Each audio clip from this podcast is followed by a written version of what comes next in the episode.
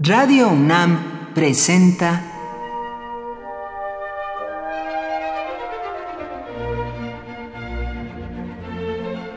Cuaderno de los Espíritus y de las Pinturas por Otto Cázares.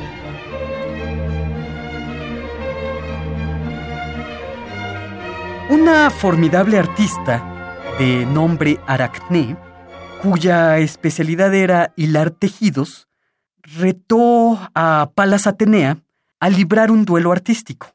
Se organiza una competencia entre las dos tejedoras, una mortal, la otra inmortal, y se estipula el tema que deben representar los tejidos.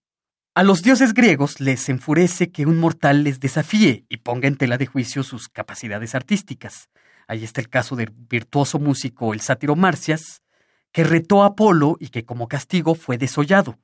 Así que metidas en la elaboración de sus respectivos tejidos, Palas Atenea representa en su obra imágenes de cruentos castigos, y la otra, Aracné, representa una escena con el tema de El rapto de Europa. Los jueces determinan vencedora a Palas Atenea, y Aracné, como castigo por su insolencia, se la metamorfosea en araña.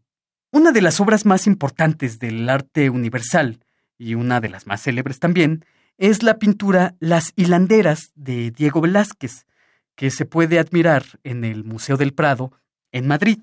No son muchos los enterados de lo que está detrás de la apariencia naturalista de esta gran obra. Uno muy fácilmente puede irse con la falsa pista del naturalismo, que es muy preciso, con que Velázquez trabaja sus figuras.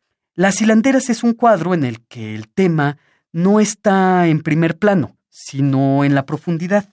En primer plano aparecen mujeres sentadas a sus ruecas hilando, pero en segundo plano, al fondo de la composición, vemos que se abre una habitación donde aparece otro grupo de mujeres conversando y mirando un tapiz, un tejido que representa precisamente el rapto de Europa, que es, recuérdenlo ustedes, la obra que realizó Aracné cuando desafió a Palas Atenea a un duelo artístico. Parece ser que Diego Velázquez, al mismo tiempo que quería hacer alusión a este duelo de artistas del tejido, quería, al igual que Aracné, desafiar a dos de los más grandes artistas de su siglo. Bueno, uno de su siglo y el otro un poco anterior, Rubens y Tiziano. Porque el tejido que cuelga en el fondo de la habitación de las hilanderas es una copia de un cuadro original de Tiziano con el tema del rapto de Europa y que posteriormente fue copiado y llevado a su propio estilo por Rubens. Así que la imagen que toma Velázquez para hacerla un tejido al fondo de la composición está plagada en sí misma de relaciones. Es así como Diego Velázquez se propuso hilar relaciones para, igual que Aracné, retar a los dioses de la pintura Rubens y Tiziano. Nos toca a nosotros ser los indecisos jueces de ese duelo artístico entre colosos.